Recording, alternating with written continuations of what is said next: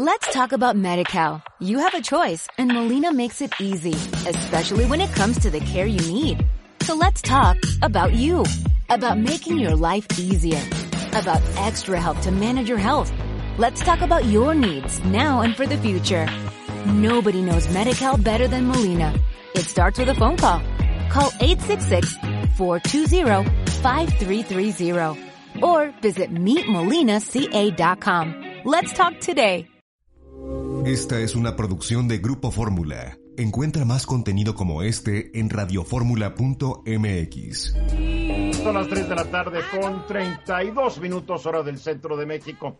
Los saludos, soy Eduardo Ruiz Gil y aquí estamos en Grupo Fórmula, radio, televisión, internet y redes sociales. Muchas cosas que platicar esta tarde. Yo y mis queridos distinguidos y conocedores, analistas, comentaristas, no te rías, mi querido Daniel Dueñas, te, digo, digo, Daniel Valles, porque siempre digo Dueñas, bueno, ya te voy a decir Dueñas de en adelante porque te ríes. Desde Ciudad Juárez, Daniel Valles, ¿cómo estás? Si prendes tu micrófono será mejor, Daniel. Bueno, no, no prende su micrófono. Desde Zacatecas, Luis Enrique Mercado. ¿Qué tal? Qué gusto de saludarlos en esta hermosa tarde zacatecana llena de sol, con nubes, muy bonita. Qué bueno, qué envidia, porque la Ciudad de México está nubladona. Hugo Páez, te saludo. Hola, ¿qué tal a todos? Pues está un poco nublado, pero sigue estando muy bonito, ¿eh? Aquí también en la Ciudad de México. Mm, Álvaro Rattinger, ¿tú opinas lo mismo? Yo lo que opino es que no hay reunión hoy en día en Zoom si alguien no deja el micrófono apagado, entonces ya oficial podemos empezar. Es que es algo crónico en Daniel, no se han dado cuenta. No sé, le cuesta trabajo la tecnología, pero en fin. Hola Daniel, ¿ya tienes tu micrófono prendido? Ya está prendido, ya muchos, muchos gusto en saludarles a todos, gracias. Es el calor lo que yo creo que está afectando allá en Juárez, ¿verdad? Sí, seguramente el calor y las grandes filas que hay para cruzar Estados Unidos de más de ocho horas. ¿Y para qué quieres cruzar? No, yo no, la gente que está cruzando. ¿Para qué quieren cruzar? Porque allá viven, allá viven, allá trabajan. Entonces, si viven allá, ¿para qué vienen acá? Es lo que yo digo, pero así, así es el estilo en la frontera. Sacan su residencia para vivir allá y viven acá. Veros broca de ellos. En fin, hoy, hoy ya tenemos ya el documento proyecto de presupuesto de egresos de la Federación 2021. Y yo me quiero nomás concentrar en una partecita porque creo que esto va a ser eh, materia de muchos programas, de muchas discusiones. Eh, el paquete económico, y así lo dice este proyecto de presupuesto de egresos de la Federación 2021, dice que el paquete da prioridad a tres objetivos de política pública. Ampliar y fortalecer las capacidades del sistema de salud, particularmente los servicios orientados a la atención de, los grupos en situación de vulnerabilidad, promover una reactivación rápida y sostenida del empleo y de la actividad económica, y continuar reduciendo la desigualdad y sentando las bases para un desarrollo equilibrado y vigoroso en el largo plazo. Nobles objetivos los tres, nadie va a discutir contra ellos. Más adelante explica que para las proyecciones de las finanzas públicas estima que en 2021 el Producto Interno Bruto crecerá 4.6%, que el precio promedio de la mezcla mexicana de petróleo de exportación será de 42.10 dólares por barril, que la plataforma de producción petrolera será de 1.857.000 barriles diarios, que la inflación anual al cierre del año entrante será de 3%, que la tasa de interés del Banco de México será del 4% y que el tipo de cambio promedio será de 22.10 pesos por cada dólar estadounidense. Y ahorita me quiero nada más fijar en un solo tema, lo que es el crecimiento del Producto Interno Bruto.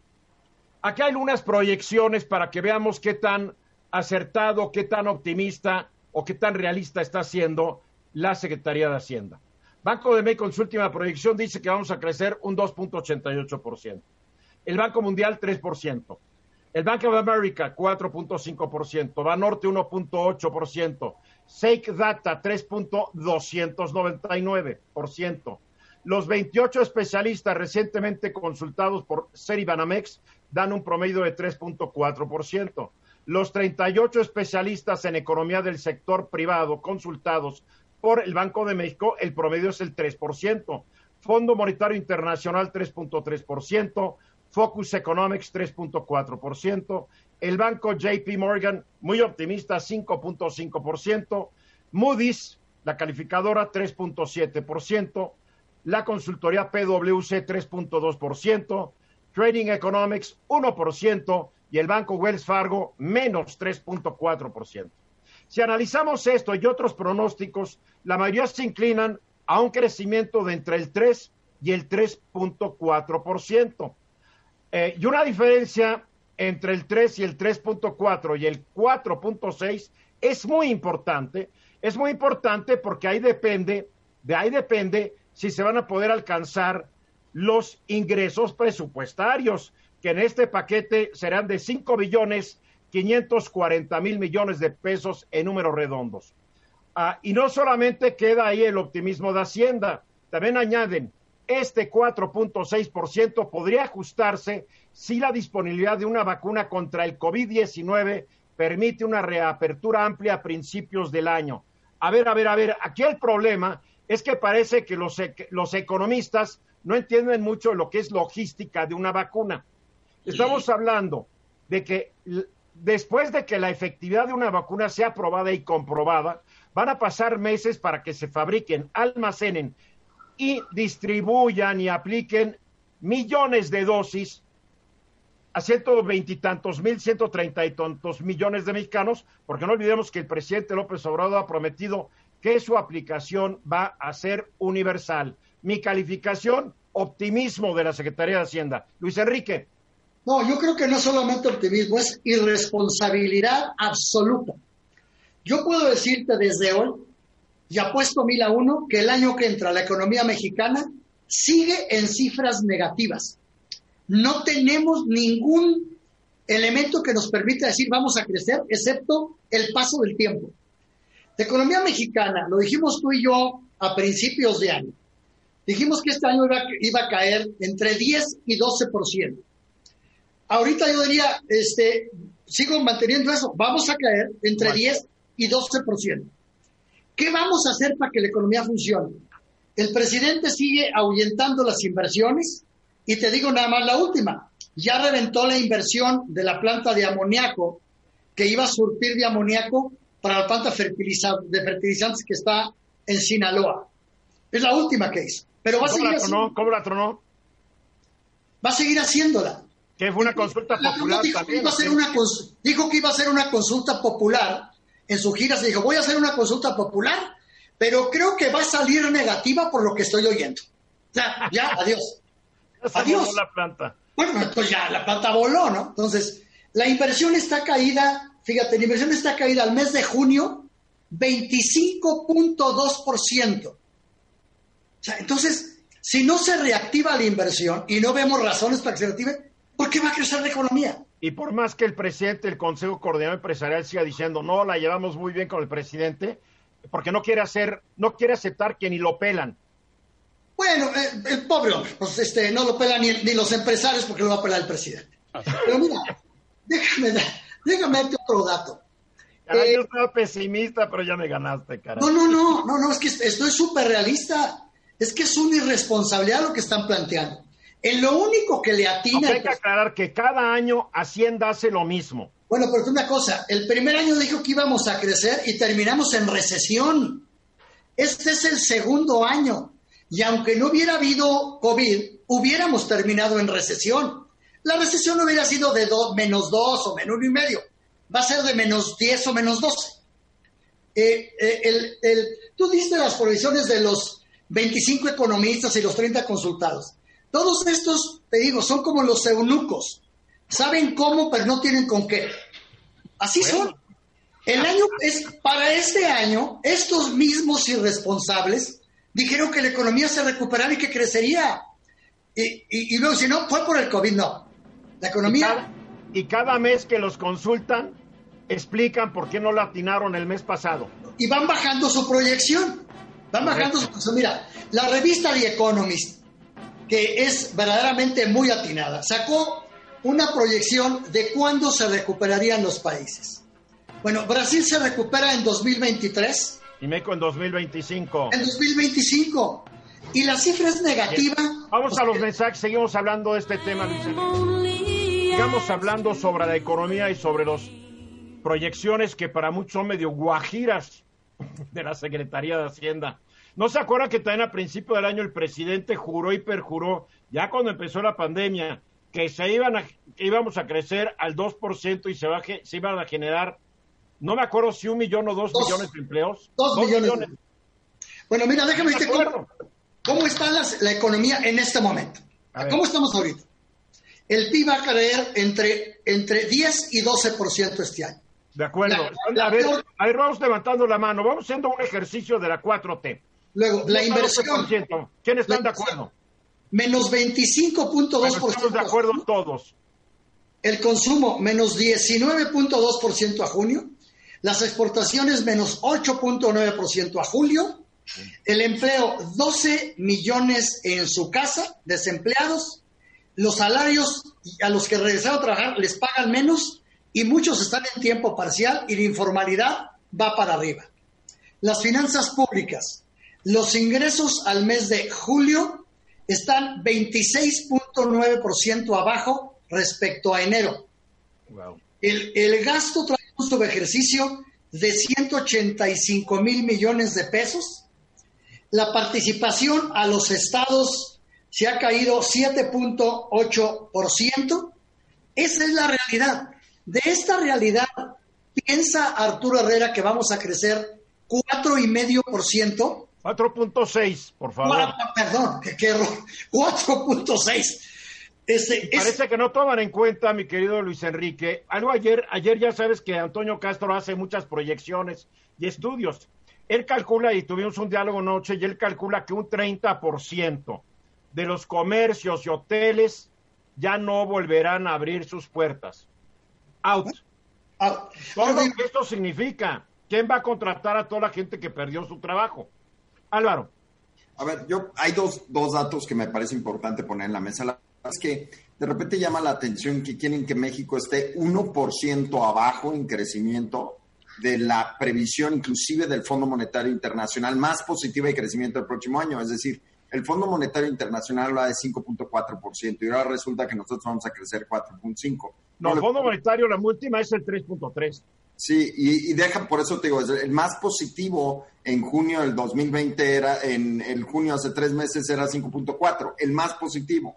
JP eh, Morgan, que está en el 5.5. Exacto. Ahora, déjame, déjame agregarte otro dato que me, que me parece toral poner en la mesa. Al mismo tiempo que está pasando eso, las bolsas en Estados Unidos las bolsas tecnológicas se están cayendo porque empieza a caerle el 20, inclusive Estados Unidos, que no importa el valor accionario, va a haber despidos, Marriott anunció despidos, eh, las aerolíneas anunciaron despidos, todas las empresas en Estados Unidos están anunciando o despidos o, ceses temporales de empleo. empiezan en octubre porque es cuando se acaban las ayudas. En octubre viene una corredera en Estados Unidos. Entonces, en ese sentido viene una corredera y ahora resulta que esas mismas empresas transnacionales, ojo con la lógica, los grandes empleadores de este país son transnacionales. Me vas a decir que va a despedir Marriott en, este, en Estados Unidos, pero aquí no. Me vas a decir que Six Flags en Estados Unidos se está despidiendo y aquí no. United Airlines y así nos vamos. Hay, hay una desconexión un poco con la realidad, en mi opinión. Bueno, y la desconexión es mayor cuando están apostando al TEMEC, porque todos esos que van a correr en Estados Unidos, que se añaden a los que ya no tienen trabajo o están ganando menos de lo que ganaban antes, serían los probables consumidores para las exportaciones mexicanas. Exactamente. ¿De dónde? Y ojo, no queremos ser pesimistas, hay que ser realistas porque hasta los planes individuales de cada uno de nosotros tiene que estar regido por la lógica y por una frialdad absoluta. No, ay, qué bueno va a estar. No, no, no, cuidado. Sí, Luis Enrique. Mira, para que una economía se recupere, necesitas tener una estrategia de una, dos, tres, cuatro, cinco, seis o diez medidas que digas, a ver, vamos a hacer esto, estas tres, cuatro, cinco cosas, para que la economía se recupere. Vamos a aumentar la inversión, vamos a invertir en infraestructura, el gobierno va a dar facilidades para que lleguen nuevos inversionistas y la inversión actual se pueda deducir en, el, en este mismo año y el presidente de la República no vuelve a poner eh, una empresa, un nuevo proyecto de inversión a votación. Si no haces nada de eso, ¿Por qué se va a recuperar la economía? Porque va a pasar el tiempo, porque transcurre el tiempo. Es más, las condiciones en que estamos ahorita eh, son menos graves de las que vamos a estar en junio del siguiente año con vacuna o sin vacuna. Porque una cosa es recuperar la salud y, no tener problemas con la pandemia eh, de salud, y otra cosa es curar la economía. La economía de este país empezó a desmoronarse antes del COVID. Cuando llegó el COVID ya estábamos en recesión, porque el gobierno estaba haciendo muchas cosas que nos condujeron a la recesión. No van a cambiar. y de por sí Peña Nieto dejó tirada la tienda, apenas perdió la elección en julio. Pues sí, bueno, le entregó la tienda a López Obrador. Ya tirada, o sea, descuidada totalmente. Casi cierra la tienda, ¿eh? Porque además hay que aclarar, este país ya trae un descuido de sexenios. Entonces, este país ha estado mal administrado de Moctezuma y camina para adelante. Daniel Valles. Bueno, eh, ya, ya traíamos cinco, cinco bimestres negativos antes de la pandemia. Y esto sí se puso peor con la pandemia, todos sabemos, pero también, ¿por qué vamos a creer lo que decías de, de el eh, secretario de Hacienda? El que vamos a crecer 4.6%, ¿por qué lo vamos a tomar eh, si, desde que la campaña eh, arranca en 2018 se viene diciendo eso, que van a, crecer a 4% y no se ha cumplido, se han venido con números negativos. La, economía mexicana no va a crecer si no se aumentan las exportaciones y Estados Unidos viene el corredero, los consumos se van a caer y como tenemos todo nuestro producto, el 70% de nuestras exportaciones van a Estados Unidos, nuestra economía no va a crecer. Además, son casi 100 mil millones de pesos los que se invierten en tres proyectos que no se ha dejado de, invertir. El, el tren Maya, la refinería de Dos Bocas y el aeropuerto de Santa Lucía. Eso se está llevando muchísimo dinero que se debería de invertir en lo que está diciendo Luis Enrique, en fomentar las inversiones, en, en, crear nuevas fuentes de trabajo y no se está haciendo esto ante una emergencia que no tiene precedentes. Te olvidaste de un factor muy importante, mi querido Daniel, tal es porque vives en la frontera y ves pasar toda la carga rumbo a Estados Unidos. Lo que es el consumo interno. Porque para que un país crezca, las exportaciones no son la base, es el consumo interno. Por supuesto. En un país de gente empobrecida, el consumo interno no va a poder crecer como quisiéramos. Al no crecer el consumo interno, las fábricas que, que, que producen 20 mil cosas y los comercios que las venden, pues no van a estar muy activas. Eduardo, el consumo interno al mes de junio está menos 19.2% respecto a junio del 2019. O sea, está, como tú dices, otro, factor que la veo difícil es que la inflación llega al 3%, cuando ahorita ya está sobre el 4.3%. Ahora, me preocuparía que la inflación empezara a bajar así, porque tal vez significaría que no hay demanda por productos y que la gente está dejando de comprar. Lo, que, no es descabellado. No, pero ¿sabes qué está pasando? Que cuando las economías eh, se deprimen de esta manera y el gobierno no mete las manos como no lo está haciendo adecuadamente, lo que se produce es una, eh, una depresión combinada con inflación. La economía puede estar deprimida y la inflación puede estar rebotando y en este momento sucede porque muchas empresas dicen, bueno, si me baja la demanda, me trato de reponer en precio los precios están subiendo en México por esa necesidad. No le hagamos al cuento. Mira, y yo creo que lo que lo que dices, tanto tú, Eduardo, como tú, Luis Enrique, me parece toral. en los estudios que hemos hecho en comportamiento del consumidor en mercados y más adelante vamos a hablar del de la dieta en específico, lo que vemos es que el colapso, el colapso fue casi el 70% en todas las categorías durante el encierro. Y una vez que se levantaron las restricciones, pensarías que la recuperación iba a ser relativamente buena, pero casi en todas las categorías por promedio, la recuperación ha sido el 65% de lo que se perdió. Es, que Álvaro, en México el encierro nunca fue un verdadero encierro. Nos dimos el lujo de estar encerrados quienes podíamos, pero cuando tienes un 55-60% de gente en la economía informal, esa gente no se encerró, tenía que salir a sobrevivir. Eduardo, pero estoy hablando cronológicamente. Por eh, eso, es que nunca hubo un encierro masivo. pero imagínate si, si, como dices tú, no, o sea, que correctamente no, no se encerró la gente, aún así la depresión. Ahí está, ahí está lo grave.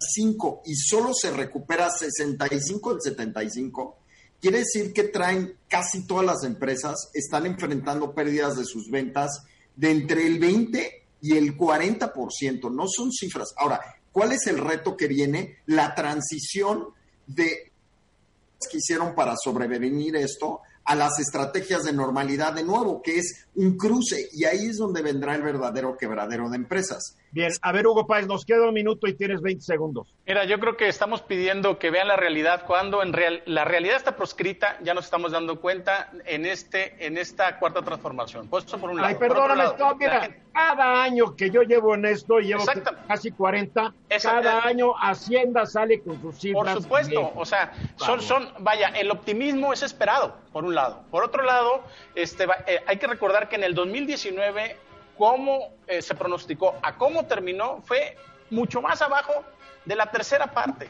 el 18, el 17, el 16, el 15 y el 40 y el 30. Estás escuchando Eduardo Ruiz Gili. Falta, no, no, que exacto. 4 de la tarde con un minuto. La Conferencia Nacional de Gobernadores se constituyó el 13 de julio de 2002 en Culiacán, no, perdón, en Cancún, Quintana Roo con presencia o representación de los gobernadores del PRI y del PRD. Un año después, en 2003, se integraron los gobernadores de los demás partidos y desde entonces se realizan constantemente conferencias nacionales, eh, reuniones de la CONAGO, como se le conoce por sus siglas. Sin embargo, ahora tenemos que hace un par de días, 10 gobernadores decidieron salirse de la Conferencia Nacional de Gobernadores y crear lo que ellos llaman la Alianza Federalista. Ellos son los gobernadores de Aguascalientes, Chihuahua, Tamaulipas, Durango, Jalisco, Michoacán, Colima, Coahuila, Nuevo León y Guanajuato. Y ya por la línea nos acompaña, ¿cuál línea? Por el Zoom nos acompaña el gobernador de Durango, a quien le doy la cordial bienvenida José Rosa Ispuro. ¿Cómo estás, Pepe? Hola, mi querido Eduardo, con el gusto de saludarte, muy buenas tardes y saludar a, todo tu auditorio. Me voy a quitar el cubrebocas para podernos escuchar mejor. Me da mucho gusto saludarte. Igualmente. estaba yo dando una reseña de cómo se creó hace ya unos años, hace 17 años la CONAGO. El, 2022, digo, del 2002, perdón. 2002. claro, sí, se me, se me fue por un esto fue parte de la transformación política que resultó con la llegada de, Vicente Fox a la presidencia, cuando empezó a haber ya realmente un ambiente democrático. ustedes ya, ustedes, ustedes, tú y tus nueve colegas, ya llevan varios meses de estar, pues, como dándose de tira y afloja con el presidente López Obrador por diferentes asuntos que tiene que ver realmente con una nueva reinterpretación del federalismo. Yo siempre he sostenido que en México los estados ni han sido libres ni soberanos. ¿Por qué? Porque cuando no tienes el control del bolsillo, eres como un niño que depende de su papá, te portas bien, te premia, te portas mal, te da desapes. Y aparentemente el presidente le gusta el esquema que existe actual. Ustedes quieren mayor autonomía, quieren mayor independencia, pero además quieren un reparto que para ustedes sea más justo de los recursos federales que se cobran en sus estados. ¿Por qué el rompimiento, Pepe? Ya se nos congeló el gobernador. Esperemos que se, que se, que se restablezca rápidamente esto. Son los azares del Zoom. Sí, sí. Ya estamos aquí. Ya estamos otra vez. Eh, mira, no hay rompimiento. A ver, ¿qué es lo que nosotros hemos Rompen con el CONAGO. A ver, con CONAGO, ¿por qué?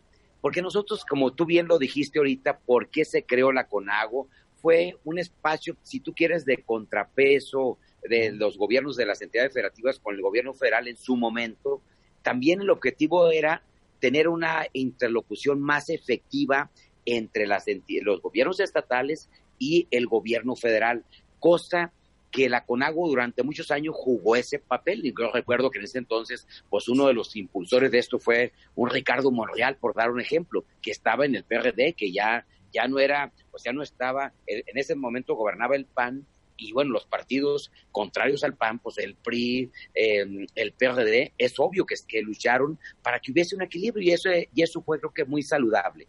¿Qué es lo que vemos hoy en día? Que la CONAGO ha dejado de jugar ese papel. O sea, la CONAGO se han vuelto reuniones en las que no hay acuerdos concretos, en las que no eh, tenemos la certeza de que esa es la vía para encontrar la solución a las demandas que tenemos y nos queda claro que no todo lo que nosotros eh, pidamos, pues eso se va a dar, ¿no? A ver, nosotros no estamos pidiendo que se le quite, en el caso de la reforma fiscal, que se le quite a un Estado para que se le dé a otro. A ver, en el pasado, ¿qué había? Había una especie de compensación eh, por recursos que, se, se, ejercían en, en los estados donde la SCT, con agua, o sea, hacían mucho más obra de la que hoy se está haciendo. Y al haber disminuido esa inversión federal, ¿a quién le están, lo están presionando los ciudadanos? A nosotros los gobernadores, porque ahora nosotros solo tenemos dos vías de recursos para los estados. Ramo 28, que son participaciones, y ramo 33, que son las llamadas aportaciones. Entonces, pero adicional a eso, teníamos otros recursos. Entonces, a ver, ¿qué es lo que buscamos hoy? Pues una, una interlocución más efectiva, no hay rompimiento, ni con los demás compañeros gobernadores, que, o sea, para ellos todos nuestros respetos, para el propio Juan Manuel Carreras, gobernador de, San Luis y presidente de la CONAGUA, haber ha sido una gente, nos recibió hace días en su eh, estado, por cierto, muy con, muy, una gran hospitalidad. El problema es que ya asistir a las reuniones no nos da eh, ningún resultado. Entonces, creamos nosotros primero esta alianza federalista para qué? Para tratar dos asuntos, el tema del COVID y las, y las consecuencias de la parte económica, o sea, cómo tener una mayor eh, interacción. Eh, a ver, yo, eh, Durango es vestido, es vecino de, Coahuila, con Nuevo León tenemos, aunque no somos limítrofes, sí tenemos una gran cercanía, una, el comercio está muy relacionado con ellos. Entonces, nos, Durango no se puede quedar al margen de lo que está sucediendo en esa región del norte, porque entonces eh, a quien le afecta es a Durango. A ver, Durango, su problema es el aislamiento en el que estuvo durante muchos años y es el estado que más aporta. A ver, somos la primera reserva forestal del país, junto con Coahuila somos la primera cuenca lechera del país, somos hoy el segundo estado que, mayor productor de oro, por ejemplo, en, el país. Entonces, el agua, a ver, ahorita que, la lucha es contra por el agua, nosotros le damos agua a Coahuila, le damos agua a Sinaloa, le damos agua a Chihuahua. Entonces, a ver, pues lo que pedimos es, y además yo, a ver, lo más cómodo para un servidor, pues es decir, ¿saben qué? Yo voy a llevármela como me la llevo, con, y lo, lo, he, lo, he, reiterado con el presidente, hay una buena relación. El tema no es solo con el presidente, es, es, la relación con todas las instituciones del gobierno federal, con el propio Congreso de la Unión. Antes la CONAGO hacía reuniones con el Congreso, llegábamos a acuerdos. Hoy no ha habido nada, entonces nosotros creemos que ya dejó de ser una instancia efectiva de interlocución entre los gobiernos de las entidades federativas y, las y los demás poderes de la Unión o las demás instituciones. ¿Se rindieron algunos gobernadores ante el gobierno de la 4T? ¿Prefirieron ya no buscarle y llevarla, como tú dices, nadar de muertito? No, yo creo que no, que cada quien trae su propia estrategia. Nosotros, eh, la lucha que estamos dando como alianza es para que esa región pueda ayudar también más al país, no solo en el tema de la salud, que es el más importante, sino en la reactivación económica. A ver, nosotros queremos ayudarle a la federación, los empleos que se generan, donde se paga y el, ICR, donde los trabajadores tienen mayor eh, poder adquisitivo y pagan IVA, eso eh, ¿quién es el que hace el mayor esfuerzo en los estados? Somos nosotros los gobernadores, en coordinación con los alcaldes, porque nosotros le damos incentivos y una empresa y todos los estados nos, competimos. Oye, eh, un estado me da esto de incentivos, ¿tú qué me das? ¿Por qué? Porque sabemos que la única manera de tener estabilidad social, paz social en una entidad, es que la gente tenga un empleo. Entonces, nosotros queremos ayudarle al presidente a que haya más empleos, a que recuperemos lo antes posible los empleos que hemos perdido hoy. Ya no tenemos a ProMéxico. Antes ProMéxico nos ayudaba a tocar puertas en el mundo. Hoy lo tenemos que hacer cada uno por nuestro lado. Ah, entonces, este grupo de gobernadores de la Alianza Federalista, lo que estamos haciendo es crear un organismo que nos va a ayudar a, poder darle seguimiento a la promoción económica de cada entidad en el ámbito internacional.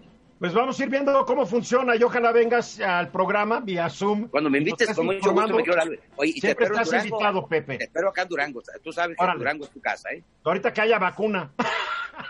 Ah, vale, pues, ¿eh? no, no, un abrazo, querido Pepe Rosa, Ispuro, gobernador de Durango. Gracias. Gracias, muy buenas tardes. Adiós. Adiós. Gracias, José Rosa Ispuro, gobernador panista del bellísimo estado de Durango. Vamos a los mensajes y regresamos. Seis minutos después de la hora, ya estamos casi todos reconectados. Eh, Hugo Páez se le está acabando la pila de su computadora. A mí me encanta que a veces somos tan previsores, ¿verdad, Hugo? No, bueno. O, arrancas el programa con el micrófono apagado y dices, bueno, sí, hombre. Es una perorata que nadie te no escucha. No te apures, Hugo, no te apures, que estos son cosas de todos los días. Sí, definitivamente. A ver, acabo de hablar, mi querido Hugo, con el gobernador de Durango, José Rosa sí. Él es gobernador panista de este estado y estoy explicando por qué 10 gobernadores, él y otros nueve, deciden crear la Alianza Federalista. Creo que es muy claro. Número uno, el combate al COVID. Ellos traen su estrategia y no están de acuerdo con las estrategias que ha plantado, han planteado los dos charlatanes de la Secretaría de Salud. No están de acuerdo en que se les dé tan poco a cambio de lo que tratan ellos de hacer por sus estados. A ver, y tú lo estás viendo con buenos ojos, ¿verdad? Mira, Eduardo, yo creo que obviamente en la entrevista que, tuviste con, el gobernador de Durango, su discurso, pues como cualquier eh, gobernador que tiene mucha relación, dependen mucho también de las decisiones del presidente de la República, es suave, pero eh, no podemos soslayar que es un mensaje directo, es un mensaje directo al presidente que le dice no estamos contigo, por un lado, eh, es una respuesta eh, la, CONAGO desde inicio del sexenio realmente dejó de funcionar como una federación con los propósitos funcionales de una federación como lo hacía antes. Antes este, sí tenían también este, algunos, algunos logros y demás. Nunca fue, nunca funcionó con el propósito que nació en el gobierno de Vicente Fox. Pero bueno, ahora yo creo que es un mensaje nació, nació con los gobernadores no panistas. Sí, así es. Para hacerle un frente a Fox. Ya después los panistas se unieron. Sí. Y fue ya, todos los partidos estaban representados, los gobernadores. Por supuesto. Ahora, aquí debemos de tomar en cuenta, Eduardo, que estamos viendo gobernadores de cuatro partidos, pero de los cuales tres pueden ser alianza en la parte esta de, la, de la alianza federalista. Estamos viendo del PRD, por ejemplo, a Silvana Aureoles. Estamos viendo a dos del PRI que esos no son, no están tomando en cuenta como alianza. Te voy a interrumpir para que la gente entienda. El único gobernador que le queda al PRD es Silvano Aureoles. Silvano Aureoles, así es. Bueno, eh, eh, el, otro gobernador que fue más del PRD, pero en alianza, Carlos Joaquín, no está. No está con, con, los gobernadores federalistas, con la alianza federalista. Están cinco del PAN y está Alfaro, que es del Movimiento Ciudadano, que creo que es el, de los gobernadores más fuertes. Entonces, esto también, además de constituir un grupo alterno, porque ahorita lo que estaba comentando José Rosa Puro es que quieren ser como una especie de alternativa de gobernanza pero, pero paralela casi federal, porque él está hablando ya de organismos internacionales para hacer el trabajo que ha dejado de hacer el gobierno federal para México. Por ejemplo, esto es lo de ProMéxico, ¿no? Entonces, sí tiene también otros alcances de gobernanza alternativos al gobierno de Andrés Manuel López Obrador. Ahora es importante hacer notar que no está Carlos Joaquín, pero no está ningún gobernador del sureste. Son gobernadores del norte, son gobernadores del norte y de la zona centro del país. claro, no está, no está, por ejemplo, Mauricio Vila, que es el panista de Yucatán. No está, pues, no, no hay nadie. Se esperaría. Eh, no, porque Rosa Ispuro lo mencionó muy bien es una, es una alianza, pero que tiene un gran tono regional. Claro, no está el gobernador de Zacatecas y otros del Así norte. Es. Eh, el único priista creo que es Ignacio Peralta de Colima. Sí, y, Riquelme de, y Riquelme de Coahuila. Aunque sí, quién sabe, al rato capaz que el gobernador de Zacatecas decide entrarle, ¿no, Luis Enrique? No, mira, una, una, una parte, una parte de, de por qué unos sí entraron y otros no. Son, si te fijas, son estados cuya aportación a las participaciones federales es mayor que lo que reciben. Por ejemplo, Monterrey da un peso y le regresan 85 centavos de participación. Nuevo León, Nuevo León. Nuevo León, digo, perdón, Nuevo León, porque con eso se da ayuda a los demás. En el caso específico de estados como Zacatecas y todos los del sur, son estados que están siendo totalmente subsidiados por el gobierno federal. Zacatecas recauda 1.200 millones de pesos al año y gasta 30 mil. ¿De dónde viene el resto? De la federación. cuando tú dices recaudan, recaudan impuestos federales. No, impuestos, locales. es que el pleito también de los gobernadores que ellos dicen, hacemos también, también la tarea del gobierno federal recaudando sus impuestos. Y les dan una.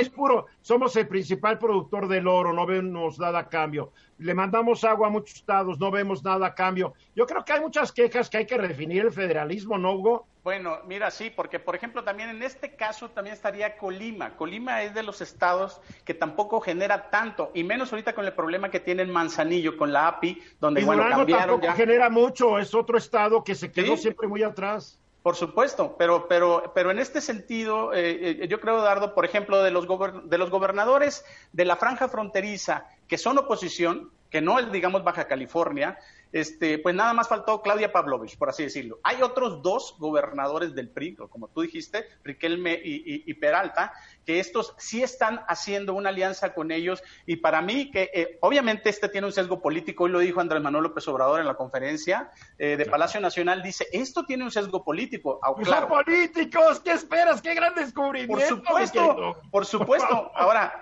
Ahora, pero, pero más allá de la exigencia de, eh, de, reconfigurar la parte, la parte fiscal, ¿no? Y más allá de reconfigurar todo, todo lo que, de lo que aportan y lo que reciben y demás.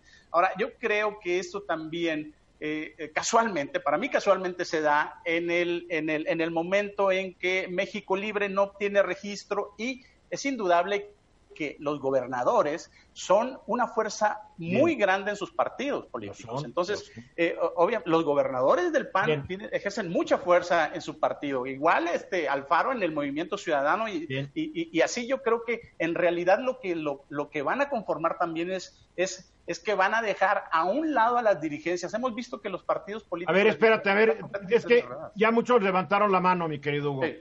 No, no los has visto, ¿verdad? ¿O sí los has visto? Los no, es que estaba viendo la cámara, perdón. Totalmente. Álvaro.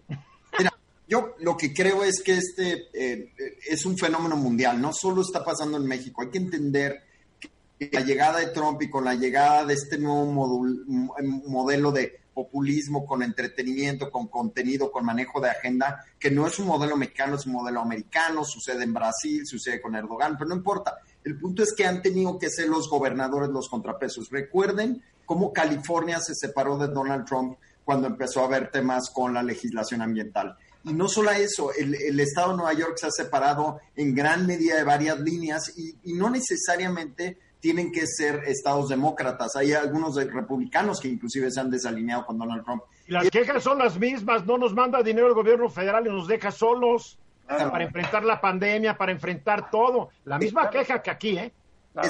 es la misma discusión. Entonces lo que vemos es un proceso de generar personalidades locales frente a la personalidad central. Eso seguirá sucediendo, el presidente no se debe sorprender, porque esa será la ruta de competencia de camino a las elecciones del próximo año, pero también de ruta a las elecciones dentro de cuatro años, que es estamos entrando en una fase de competencia de personalidades y ego en los espacios políticos, es innegable. ¡Qué divertido! Daniel Valles.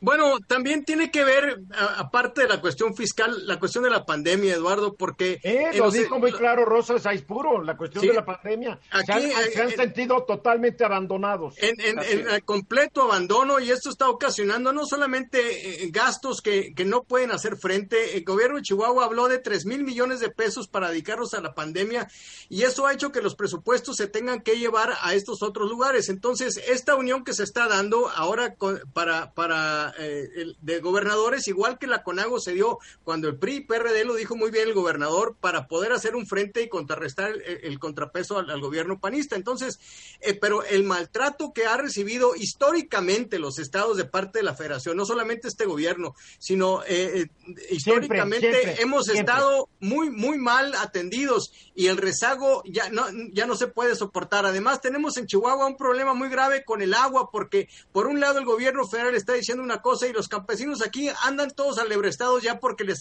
les echaron encima la Guardia Nacional y hoy están protestando por el saqueo que se está haciendo del agua y esto es, es gravísimo para, para la agricultura de Chihuahua que lo vamos a pagar el año que entra. Todo viene de origen, el agua es propiedad de la nación, no de los estados que la tienen. O sea, todo es propiedad de la nación, que suena muy bonito, pero los estados como que ya dijeron, oye, qué padre que sea propiedad de la nación, y yo qué, ahí tienes los recursos hidráulicos de Chiapas que sirven para abastecer a la CFE y a los chiapanecos que abastecen la energía eléctrica, les cobran lo mismo. La gente ya se hartó de esos malos manejos. Sí, Hugo. Hugo Páez. Eduardo, pero yo creo que también hay que recordar cómo fue la respuesta grosera hasta cierto punto cuando los gobernadores piden la revisión y tal vez la renuncia de Hugo López Gatel, la respuesta del gobierno federal, porque hasta el gobernador de Tabasco se quejó de él. Entonces, vaya, eh, eh, fue una respuesta de burla. Porque este cuate ha sido casi un genocida. Por supuesto, entonces vaya, así es, entonces los gobernadores, aun cuando hacen eso, yo me imagino que para hacer este, esta, este comunicado y pedir la renuncia, pedir la revisión de la Subsecretaría de Salud y recibir esta respuesta, realmente fue una cachetada y esto, esto, esto, este punto lo tocaron en San Luis Potosí, en la última gira del presidente, donde pasó por Zacatecas, ahí con Luis Enrique Mercado. Pero vaya, eh, y, creo que el presidente ahí se equivocó, porque esa respuesta de burla, ahorita lo que está, lo que está pasando es que simple y sencillamente hay una escisión entre los gobernadores y va a ser un problema para él. ¿eh? Pues si hay una escisión, obviamente que hay una escisión, porque los gobernantes populistas tienden a ser centralistas y acapadores del poder. Por Eso funcionó muy bien en la época del PRI, pero ya se desacostumbraron los gobernadores desde que llegó Fox ya no los puedes tratar igual. Bueno, hay unos que siguen agachando la cabecita, también se ve cuáles son, pues ¿no? Pero en fin, 31 después de la hora. La pandemia ha afectado cómo vivimos, ha afectado cómo dormimos muchos, ha afectado cómo nos alimentamos, cómo consumimos productos. O sea, la, la pandemia ha cambiado nuestro estilo de vida, nos guste o no. El, el, el asunto es que aparentemente hasta lo que comemos, Álvaro, ha sido modificado por la pandemia. Sí, definitivamente, Eduardo, y, ciertamente es un tema que no estamos dándole y no le estamos dedicando en, el suficiente análisis muchas eh, de las empresas. La realidad de las cosas es que el consumidor tendrá consecuencias a partir del COVID. A mí hay un dato que utilizamos mucho en Mercadotecnia, que es una, una doctora de la Universidad, del University College de Londres, eh, que habla del número de días que se requieren para un hábito. Tú me has escuchado repetir este dato muchas veces. Ella dice 66 días es lo que se necesita para formar un hábito y los mexicanos ciertamente cambiaron. Y esto pues en realidad tiene que preocupar un poco al gobierno, te voy a decir por qué, eh, y parecería ser que todo acaba en manos del gobierno, pero antes de la pandemia, encuesta que hacemos en la revista Mercados.0 hicimos tres encuestas en el tiempo, Eduardo. Una antes de la pandemia, una cuando se puso la primera restricción y otra cuando se levantaron las restricciones, para tratar de entender eh, con 2.000 mexicanos, qué pasaba eh, de una a otra en, estas encuestas. Y uno de los datos que nos empieza a llamar la atención en, nuestro, en nuestra radiografía del consumidor para este año es que cuando les, preguntaban les preguntábamos a los consumidores si están en una dieta restringida por temas de salud o de imagen, eh, antes de la primera medida del COVID, 47% de los mexicanos contestó que así era. Eh, y pues la verdad es que muchos de nosotros estamos en una dieta de algún modo u otro. Y 39% una vez salida la restricción declararon que estaban en dieta. Hay una disminución del 8%. Y, y, tomemos algunos ejemplos. Todos conocemos personas que durante el encierro se cuidaron más. Pero aquí me refiero un poco al comentario que hacías tú en el... que eso es para los que fueron suficientemente afortunados para destinar dinero a una comida mucho más nutritiva, a prepararla en casa y poder controlarlo. La realidad de las cosas, y lo discutía con Luis Enrique ayer, este, nos estuvimos eh, escribiendo por WhatsApp, es que específicamente las mujeres han sido eh, sumamente golpeadas por la pandemia. Son las que han perdido el empleo, son las que se han movido al, al espacio informal y son las que le están haciendo que, teniendo que hacer de mamá, de ama de casa y de esposa. Y esto no... Oh, oh, oh, oh espérate, estás hablando de las que están casadas. Sí, claro. Hay muchas solteras. Hay muchas mamás solteras. Se te olvidó algo muy importante, de maestras. y esa es peor. Fíjate, eh, en, antes de la pandemia, 46% de los encuestados, Eduardo, nos dijo que estaban eh, haciendo un intento activo de comer sano. Saliendo la primera restricción, ese porcentaje había bajado al 39%. Y esto es especialmente importante cuando hablamos eh, el contexto en el que está sucediendo, en donde hay pérdida de empleo, donde hay pérdida de, ingreso que puedes asignar a todo, desde colegiaturas, las inscripciones en las, en las escuelas bajaron, Eduardo, porque los papás dijeron, si va a ser en línea, eh, yo he escuchado casos súper trágicos donde papás dicen, pues meto al mismo hijo en tres Zooms. Y eso estamos hablando de escuelas de alto nivel socioeconómico. En las escuelas... el problema es que creen que la escuela por línea ya no tiene gastos y la escuela sigue con sus gastos. Exacto. Sigue pagando los maestros, sigue pagando la renta, sigue pagando la hipoteca, sigue pagando y tal vez más por mantenimiento de la local, del local. O sea, los gastos no se acaban. Los gastos no se acaban. Y te quiero decir que al mismo tiempo que hay estos indicadores que preocupan, hay tres indicadores que por lo menos a mí sí me dieron gusto. Eh, la mitad de los consumidores decía que no le gustaba cocinar antes de nuestra encuesta. Y después de la pandemia, el 65% de los consumidores dijeron, oye, resulta que sí me gusta cocinar. Ese es un dato positivo. Otro dato positivo. A ver, a ver, a ver, una encuesta aquí. ¿Quiénes les gusta cocinar ya después de la pandemia? No, no, no, a mí desde antes. Ok. A mí, me gusta cocinar desde hace mucho tiempo. Pero he cocinado mucho ahora. A mí me gustaría, pero la verdad es que no tengo ahí la magia esa. Hugo toca el ukulele, pero los demás cocinamos. Yo tampoco cocino, la verdad. Ya me rendí. No me interesa tampoco saber. En fin. pero siento. Lo que sí les quiero decir es que otro indicador positivo es que 57% de los mexicanos encuestados nos dijo antes de la pandemia que no tenía tiempo para comer bien. Un indicador positivo es que ahora solo el 31% dice que no tiene tiempo para comer bien. Es decir, hay un poco más un esfuerzo de decir me detengo y como. Y eso también es saludable. Yo lo he platicado con Josephine Ruiz Gili muchas veces, que no solo es lo que comes, es cómo lo comes y en qué contexto lo comes. Si estás estresado, si no estás estresado, cómo estás sintiendo su contexto. Si masticas bien tu comida o nomás te la tragas, todo, todo influye. Ahora, el, el dato que nos debe llamar la atención es la disminución de consumidores o el aumento de consumidores que no quieren ver empaque plástico en su comida. Y eso es un dato súper interesante. 77% de los consumidores dijeron que están activamente tratando de evitar que la comida que consumen eh, viene en empaques plásticos. Y esto es súper... A ver, a ver, pero qué, a ver, no, no entiendo. Gran parte de la comida que compras, sea en el comercio formal o informal, viene en un empaque de plástico. ¿Quieres? Porque es el más barato. Yo estoy de acuerdo, todos queremos tal vez que sea vidrio o algo muy biodegradable, pero ¿cuántos están dispuestos a pagar el precio que va a subir? La, pregunta aquí es, porque lo que preguntamos es si prefieres. Y lo que vemos es que aumentó el número de consumidores. yo prefiero tener un jardín atrás en mi casa fabuloso y recoger todos los días mis verduras. Como bien sabes, Eduardo, preferencia, la preferencia es detonador de hábito. Entonces, si vemos que los consumidores prefieren empaques que no sean plásticos, que sean de papel, que sean biodegradables, pero más papel que biodegradables, quiere decir que la tendencia irá para allá. Entonces, pero también, también, pero a ver, te voy a estar interrumpiendo, porque el hábito también depende del bolsillo.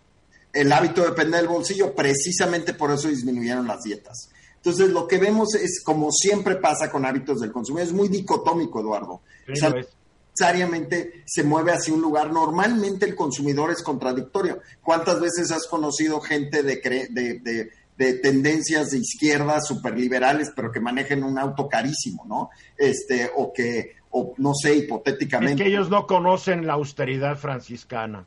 O personas que hablan de austeridad y usan relojes carísimos. El consumidor es todo menos congruente. Pero es que entre el hablar y el hacer hay un mundo de diferencia, mi querido Álvaro entre lo que vemos, Eduardo, es que el consumidor no es necesariamente congruente. De hecho, es todo menos racional y es sumamente contradictorio. Álvaro, el consumidor es un ser humano, ¿verdad? Eh, claro. Bien, por eso no es tan por eso es bastante irracional y contradictorio. A ver, Daniel Valles. Bueno, mira, en, en Ruiz Hilly Times eh, eh, acabo de publicar un artículo que tiene que ver con los cambios que la familia ha sufrido en los últimos 20 años toman como base el censo del 2010 y el del 1990, porque el de este año apenas lo acaban de tomar y muy mal, por cierto. Pero eh, aquí una de las cosas que está ayudando para este consumo es una, un segmento que antes no existía mucho y no marcaba, los llamados DINKs, Double Income No Kids, los que tienen, trabajan hombre y mujer en una casa y que no tienen hijos. Estos están siendo los que están salvando el consumo en los mercados porque como no tienen hijos que mandar a la escuela, no tienen hijos a qué comprarle ropa ni nada, están llevando este consumo a, la alza. Entonces, este es un fenómeno muy interesante. Pero ¿cuántas, ¿cuántas parejas en México ya son de esa característica? Bueno, los investigadores dicen que eh, las parejas sin hijos y los unipersonales son uno de los que representan alrededor del 10% de las familias en el censo del 2010, lo que pues quiere decir que esto, ¿eh? esto aumentó, esto debe haber aumentado muchísimo y son grandes consumidores, sobre todo de marcas. Pues mira, el, reto que tenemos, Daniel, es cierto, los DINK son, son parte de los que están detrás del aumento de Uber Eats, son los que están detrás del aumento de Rappi, porque, porque lo que tienen es dos trabajos y tienen que concentrarse en eso y no necesariamente en cocinar. Eh, no obstante, lo que debemos recordar es que tenemos 5.4% de desempleo, que no me voy a meter en la discusión de si realmente es desempleo y dónde queda la informalidad y todo. Y también le pegó la pandemia a los DINKs. Por supuesto, esto es bien importante, recalcar que especialmente son las mujeres las que no han recuperado los empleos. De hecho, 44 mil más mujeres que hombres perdieron el empleo eh, de, de, los que lo recuperaron de mes a mes. Y esos son datos a junio. Ayer platicábamos, Luis Enrique y yo, de cómo se verán los datos de julio y agosto, que yo estimo se verán todavía peores. Entonces, la, la, lección para aquí, para sumarizar, es que las empresas tienen que prestar mucha atención a estos nuevos hábitos de consumo para generar soluciones para ellos. Si no, no habrá opciones de salir adelante. ¿Tú quieres hacer un comentario final, Daniel?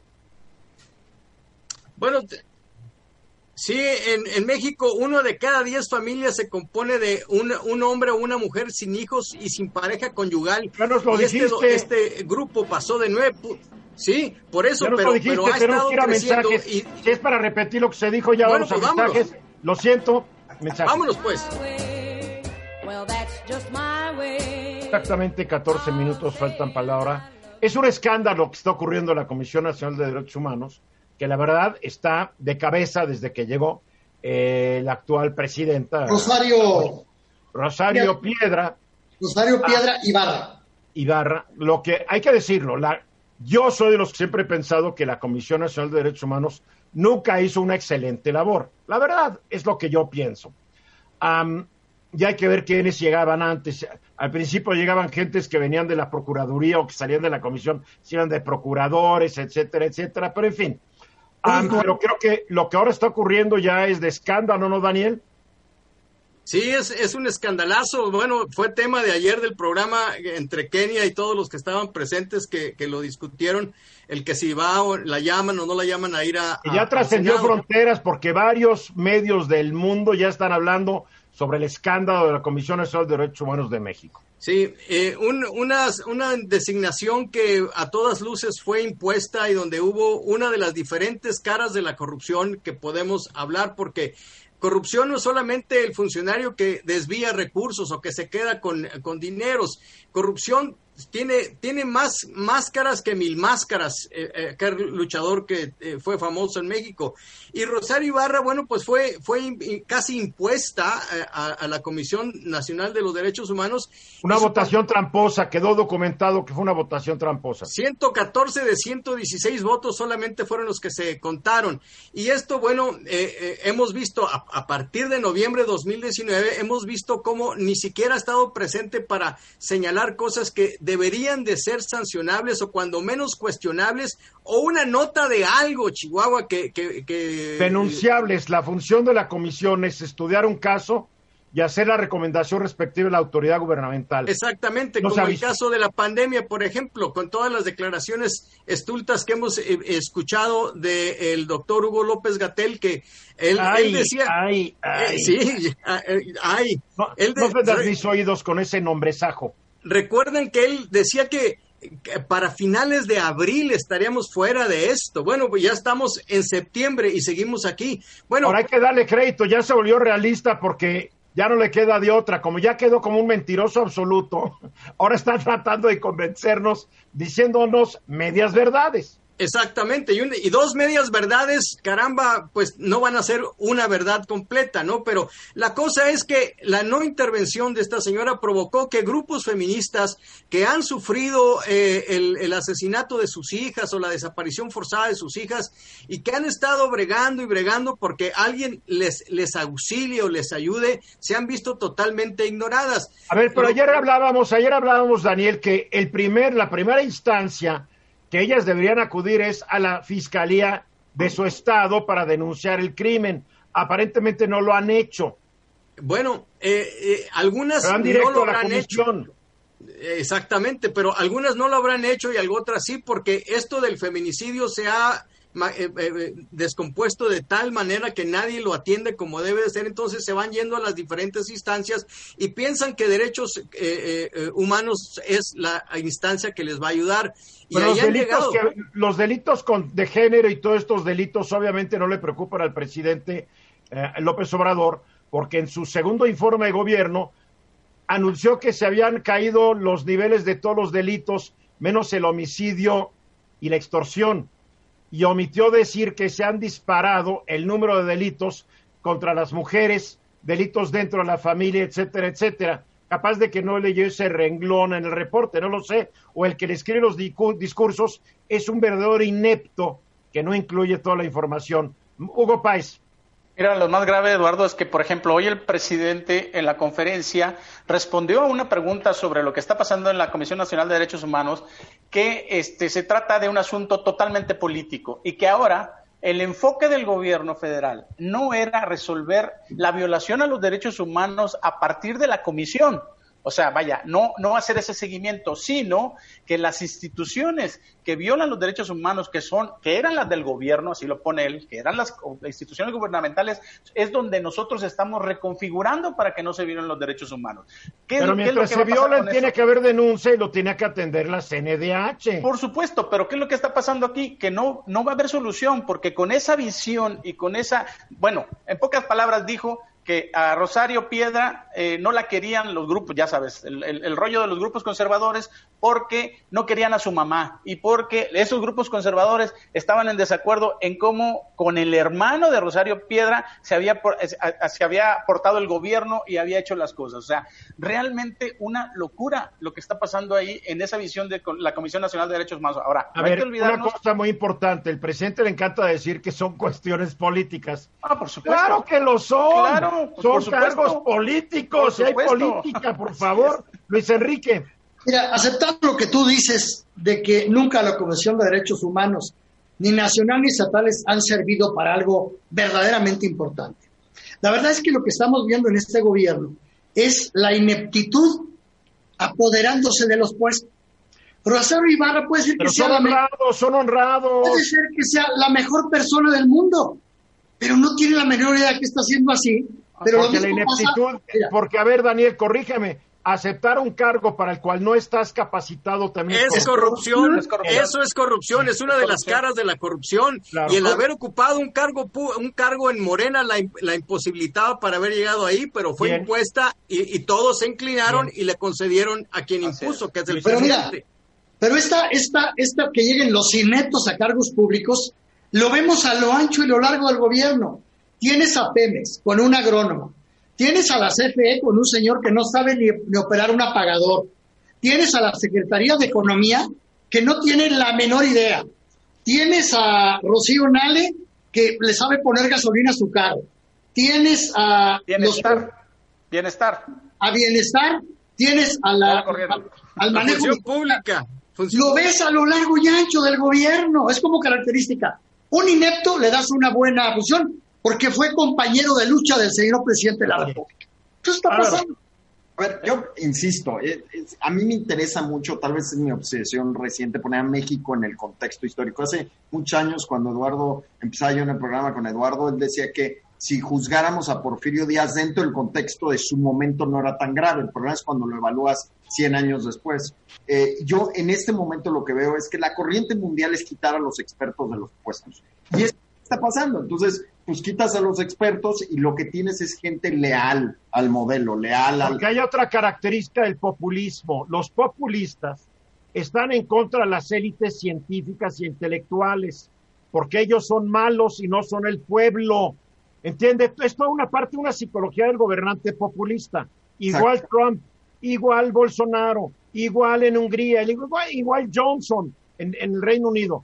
El populista tiende a despreciar ante el público a los científicos porque son una élite, a los empresarios son una élite, a los intelectuales, a los filósofos, a los biólogos, son una élite y como élite no pertenecen al pueblo bueno y sabio. Eh, eh, ocurre en todo el mundo, ¿eh? Y está ocurriendo.